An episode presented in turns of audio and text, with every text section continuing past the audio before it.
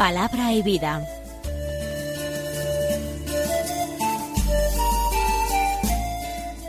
Con el padre Manuel Horta, desde Sevilla.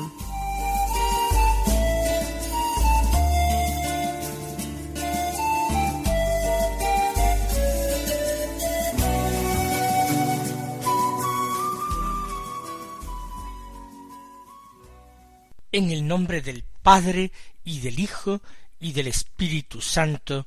Amén. Alabados sean Jesús y María. Muy buenos días, queridos amigos, oyentes de Radio María y seguidores del programa Palabra y Vida. Hoy es el sábado de la segunda semana de Cuaresma. Un sábado, día dedicado a la Virgen, que es once de marzo. Vamos a escuchar la palabra de Dios que se proclama el día de hoy. La lectura del Evangelio es un texto muy largo del capítulo quince del Evangelio de San Lucas, los versículos uno al tres y once al treinta y dos, que encierran la parábola completa del Hijo pródigo, la tan conocida parábola del Hijo pródigo. Vamos a escucharlo una vez más. En aquel tiempo se acercaron a Jesús todos los publicanos y los pecadores a escucharlo, y los fariseos y los escribas murmuraban diciendo Ese acoge a los pecadores y come con ellos. Jesús les dijo esta parábola Un hombre tenía dos hijos. El menor de ellos dijo a su padre Padre, dame la parte que me toca de la fortuna. El padre les repartió los bienes. No muchos días después el hijo menor, juntando todo lo suyo, se marchó a un país lejano, y allí derrochó su fortuna viviendo perdidamente. Cuando lo había gastado todo, vino por aquella tierra un hambre terrible, y empezó él a pasar necesidad. Fue entonces y se contrató con uno de los ciudadanos de aquel país que lo mandó a sus campos a apacentar cerdos. Deseaba saciarse de las algarrobas que comían los cerdos, pero nadie le daba nada. Recapacitando entonces, se dijo cuántos jornaleros de mi padre tienen abundancia de pan, mientras yo aquí me muero de hambre. Me levantaré, me pondré en camino a donde está mi padre y le diré Padre, he pecado contra el cielo y contra ti. Ya no merezco llamarme hijo tuyo. Trátame como a uno de tus jornaleros. Se levantó y vino a donde estaba su padre.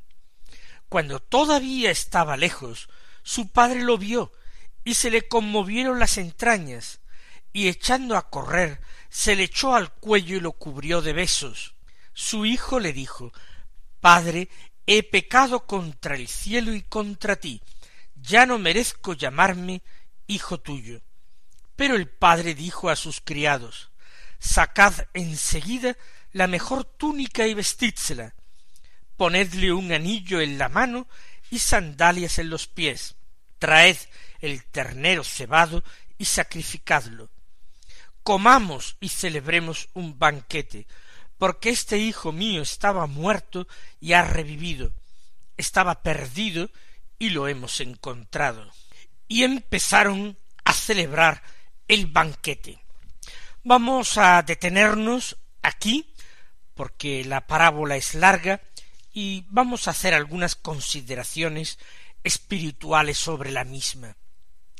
Nos encontramos ante la gran parábola de la misericordia, un texto muy conocido del Evangelio, que sin embargo solamente se encuentra en el Evangelio de San Lucas, estando sorprendentemente ausente en los Evangelios de Mateo, de Marcos.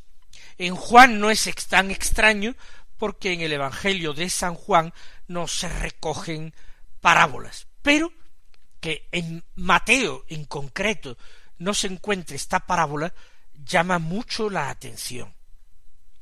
El Evangelio de San Lucas es llamado el Evangelio de la Misericordia, precisamente por este tipo de textos en que se pone de relieve la misericordia de Dios.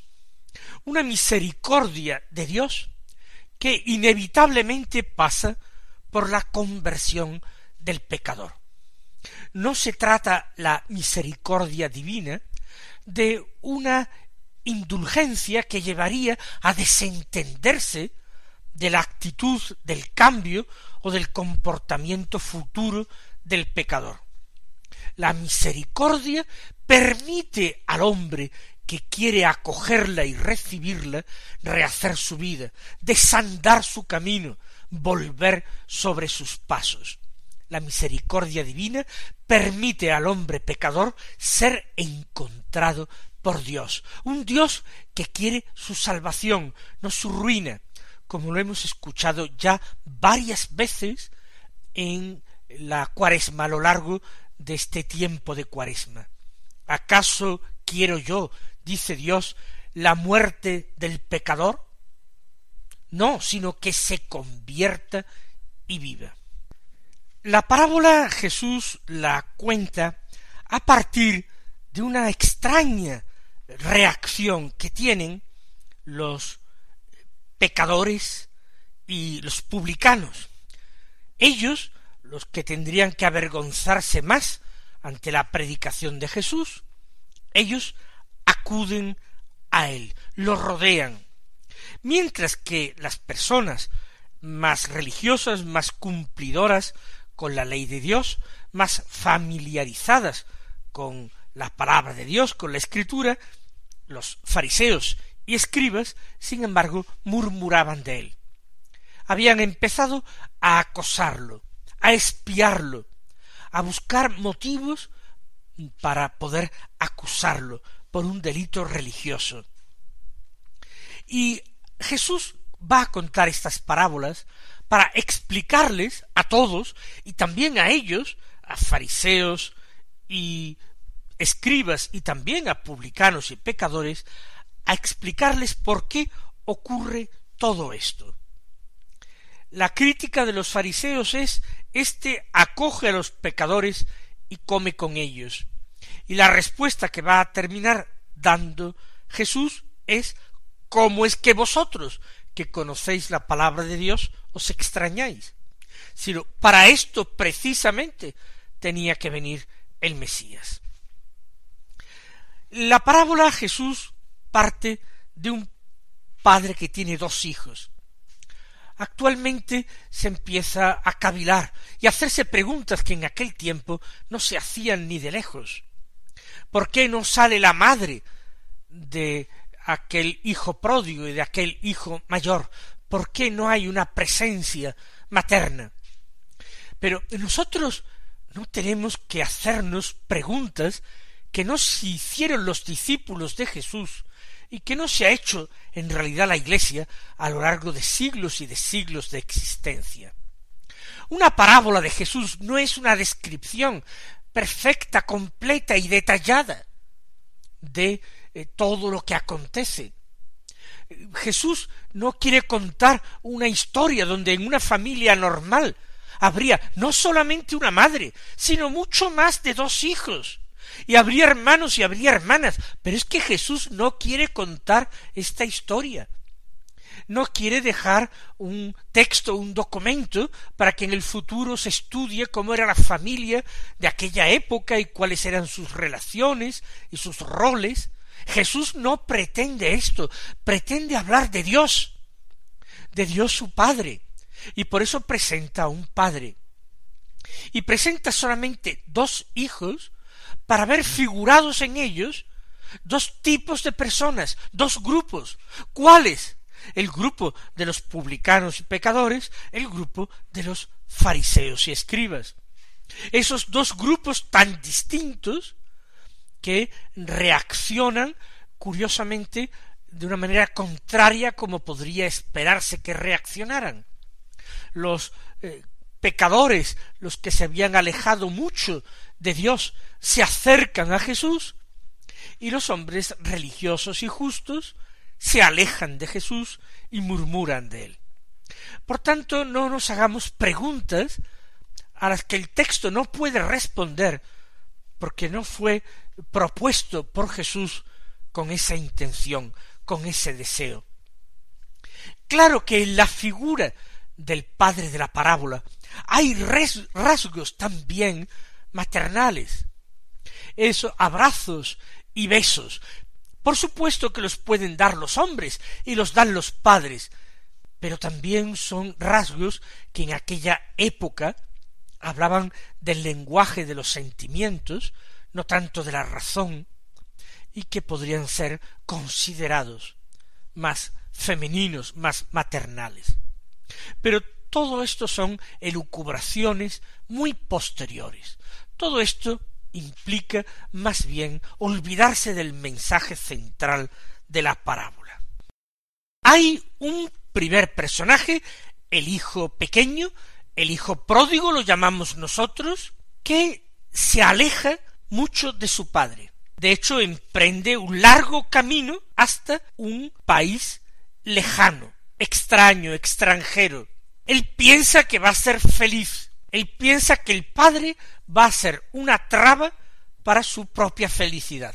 Pero se da cuenta después de que no es así, que él no es feliz y que su padre, en definitiva, tampoco era el obstáculo de su felicidad. El padre era precisamente de quien dimanaba la fortuna, la riqueza, la vida, y quien prodigaba cariño, abrazos y besos, que hacían a uno sentirse bien, porque todos tenemos necesidad de esos abrazos y besos tanto como del alimento. Él, lejos del Padre, se da cuenta hasta qué punto ha extraviado su camino, ha perdido su vida y por tanto ha comprometido su felicidad. Y él siente deseos de volver a una situación anterior. Claro que no puede por sí mismo volver a la situación anterior. Él ya ha derrochado la parte de hacienda que creía equivocadamente que le correspondía. Por tanto, lo único que se le ocurre es volver suplicando ser tratado al menos como un jornalero, como un trabajador. Él quiere volver a la casa familiar. Y es precisamente su deseo el que desata en el padre un irrefrenable deseo de buscarle. Y no sólo un deseo, sino un deseo eficaz. Es el Padre el que, todavía estando él lejos, lo ve y echa a correr hacia él, porque se le han conmovido las entrañas, y se le echa al cuello y lo cubre de besos. Es su deseo de reconciliación, el que permite al Padre hacer su tarea, es decir, actuar con misericordia, no tener en cuenta en absoluto el mal y devolverle a la misma situación que él había abandonado voluntariamente, investirle de la misma dignidad, colmarle con todas las cosas que tenía antes. El hambre se sacia con un banquete extraordinario. La desnudez y la falta de signos que denoten su dignidad se ven cambiadas por el vestido de la mejor túnica y por el anillo en la mano y las sandalias en los pies. Ese es el ejercicio de la misericordia. Y es que la persona de Jesús y su predicación ha despertado en los publicanos y los pecadores ese deseo de volver a la casa de la que no deberían haberse marchado nunca, el deseo de reconciliarse con Dios, el deseo de encontrar una felicidad que en un camino de pecado, que en esa tierra lejana no habían encontrado.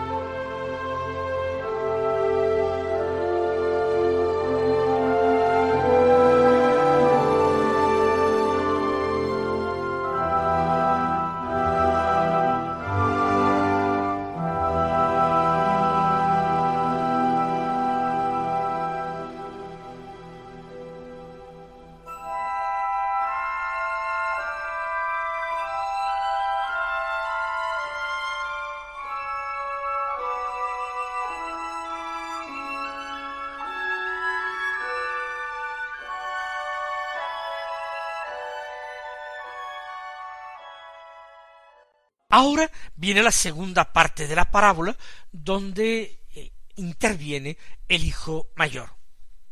Sigue diciendo el Señor en el Evangelio de San Lucas que su hijo mayor estaba en el campo. Cuando al volver se acercaba a la casa, oyó la música y la danza, y llamando a uno de los criados, le preguntó qué era aquello. Este le contestó Ha vuelto tu hermano y tu padre ha sacrificado el ternero cebado, porque lo ha recobrado con salud. Él se indignó y no quería entrar, pero su padre salió e intentaba persuadirlo.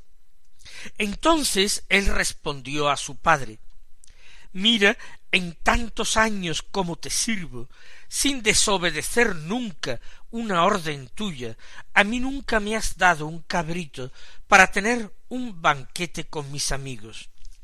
En cambio, cuando ha venido ese hijo tuyo, que se ha comido tus bienes con malas mujeres, le matas el ternero cebado.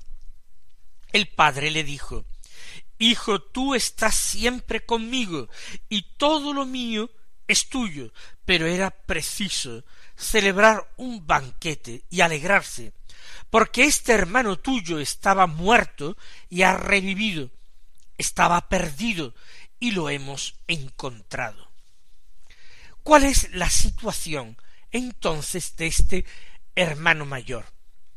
Él está a punto, quizás, de emprender el mismo largo camino de su hermano pequeño hacia la infelicidad.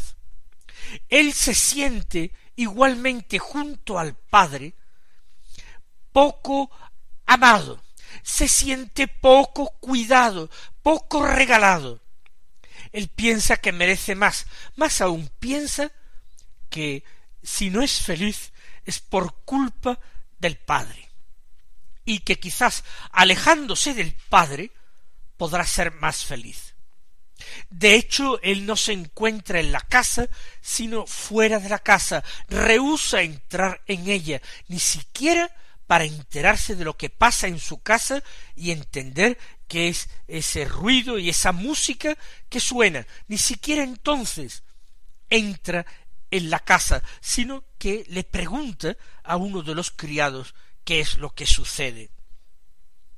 De nuevo, ante este hijo, hay un esfuerzo del padre por retenerle. El padre intentó retener al pequeño, paradójicamente, poniendo en su mano todas las riquezas.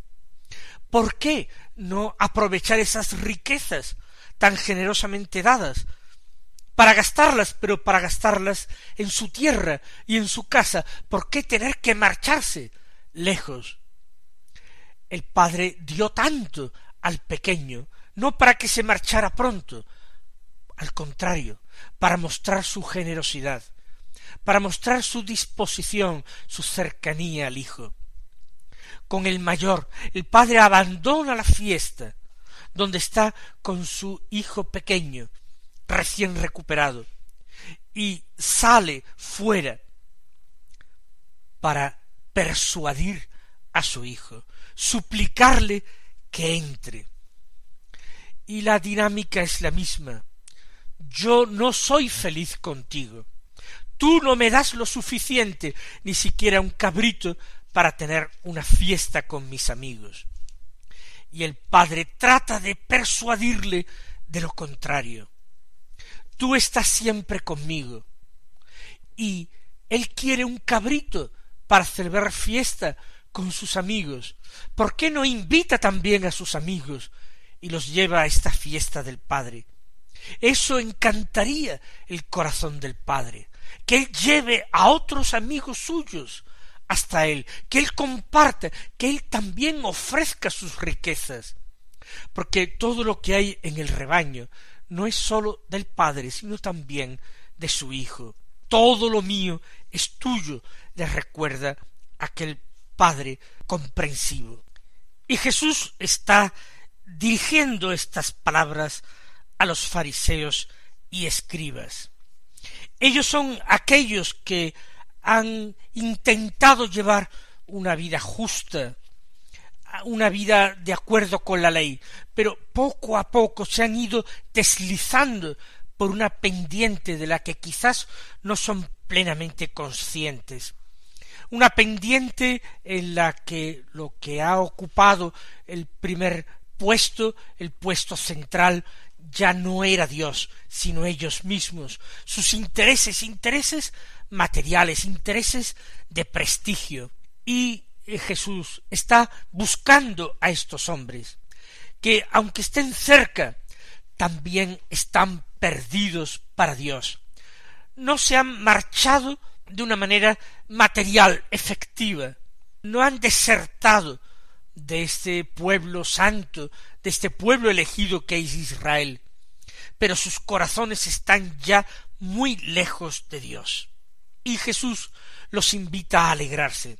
Hay un signo muy claro, muy elocuente de que ellos están de nuevo en el camino correcto y será experimentar la alegría, la alegría que experimentaron los israelitas al saberse pueblo elegido, la alegría de descubrir la fraternidad, compadecerse por los miembros del propio pueblo que estaban extraviados, compartir la fiesta de Dios. El Señor os colme de bendiciones y hasta mañana, si Dios quiere.